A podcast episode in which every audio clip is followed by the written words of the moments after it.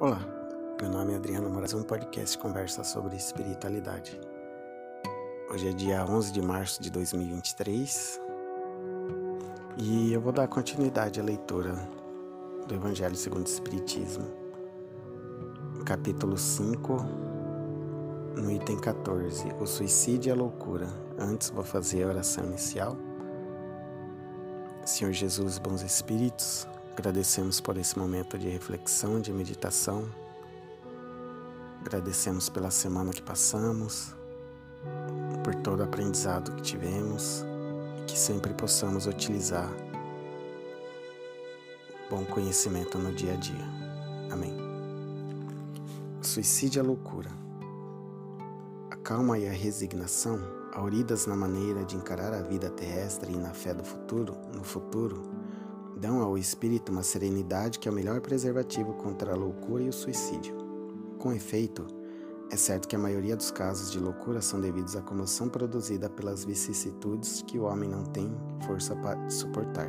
Se, pois, pela maneira que o Espiritismo faz encarar as coisas neste mundo, ele recebe com indiferença, com alegria mesmo, os reveses e as decepções que o desesperariam em outras circunstâncias, é evidente que essa força que o coloca acima dos acontecimentos preserva sua razão dos abalos que, sem ela, o sacudiriam. Ocorre o mesmo com o suicídio, excluídos aqueles que efetuam no estado de embriaguez de loucura e que podemos chamar inconscientes, é certo que, quaisquer que sejam os motivos particulares, tem sempre por causa um descontentamento. Ora, aquele que está certo de não ser infeliz senão por um dia de se, e de serem melhores os dias seguintes, tem facilmente paciência. Ele só se desespera se não vê termo para seus sofrimentos. Que é, pois, a vida humana em relação à eternidade, se não bem menos que um dia? Mas para aquele que não crê na eternidade, que, que crê que tudo nele se acaba com a vida, se está oprimido pelo desgosto, pelo infortúnio, não vê seu termo senão na morte, não esperando nada, acha muito natural, muito lógico mesmo, abreviar suas misérias pelo suicídio. A incredulidade, a simples dúvida sobre o futuro, as ideias materialistas, numa palavra, são os maiores excitantes ao suicídio. Elas dão a covardia moral.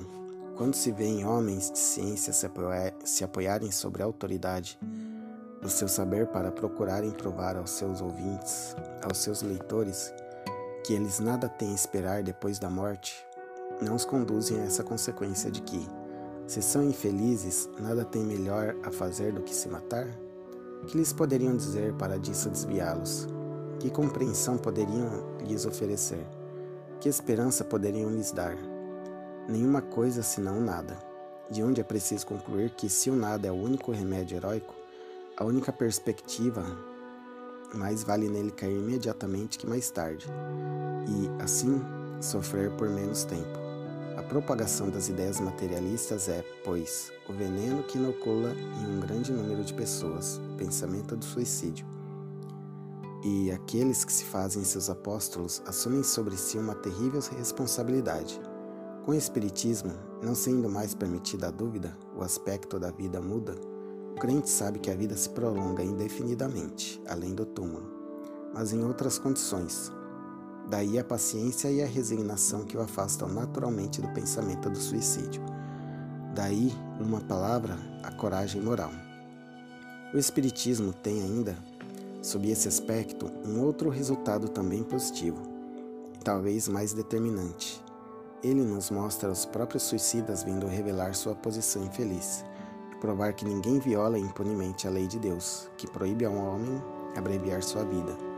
Há entre os suicidas aqueles cujo sofrimento, por não ser senão temporário ao invés de eterno, não é menos terrível, e de natureza dar o que pensar a qualquer que fosse tentado a partir daqui antes, das ordem, antes da ordem de Deus.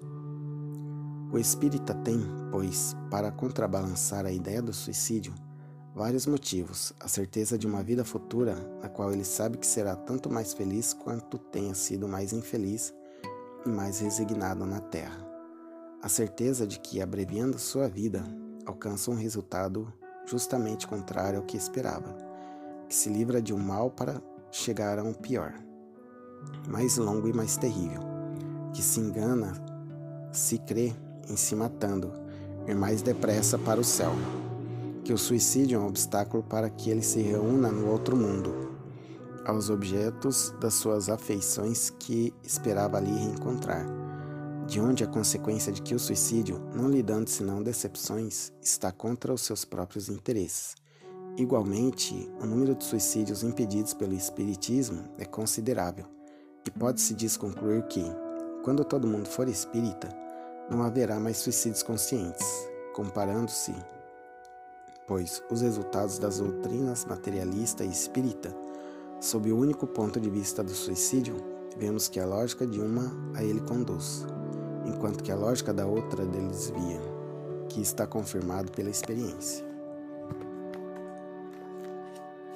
Eu li aquele livro, um livro que chama Memórias de um Suicida, em que é, os espíritos que estão ali, eles eles passam por vários é, várias preparações antes de voltar à Terra para compreender.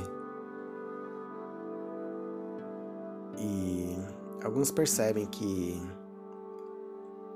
a, a solução para aquela dificuldade que ele estava passando estava é, logo ali, bem próximo àquele momento que, que ele tentou se matar. E Então, por muito pouco, é, eles economizariam várias, vários anos de vida, vários anos é, de aprendizado aqui na Terra. Embora o tempo seja relativo e, e sempre há mais, sempre há mais tempo para aprender. Só que poderiam ter adiantado mais coisas. Então, é, sempre há um, uma esperança, sempre há uma saída.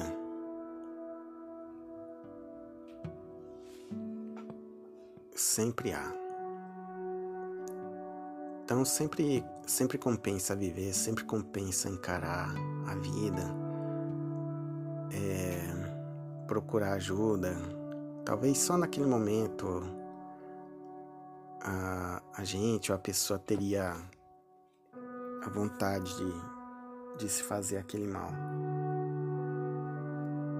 Então sempre há a esperança, sempre a vida é a melhor escolha. Ler uma mensagem. Ter um objetivo. Como atingir um objetivo sem andar na direção dele? Sem objetivo, as tuas forças não sabem para onde ir e se enfraquecem. Com objetivo, elas afloram e chegas à plenitude, ao equilíbrio, à felicidade. Adota um objetivo, um sentido de vida superior que te enfeixe as forças e te faça feliz. Esforça-te, mesmo que a pouco e pouco, mas sem medo, que os bons resultados aparecem. Quanto maior o teu empenho, mais facilmente o objetivo se realiza. És forte. Deus, a suprema força, está contigo. É para chegar à felicidade que Deus te criou.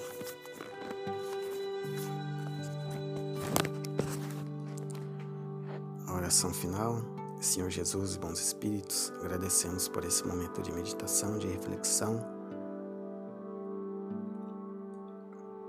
Que o Senhor possa abençoar essa semana que se inicia, possamos sempre caminhar em direção à luz, em direção ao conhecimento.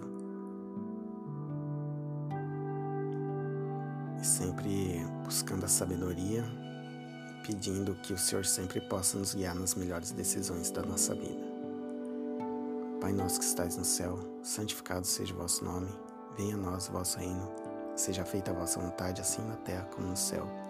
Pão nosso de cada dia nos dai hoje, perdoai as nossas ofensas Assim como nós perdoamos a quem nos tem ofendido, não os deixeis cair em tentação, mas livrai-nos do mal. Amém. Uma boa semana a todos.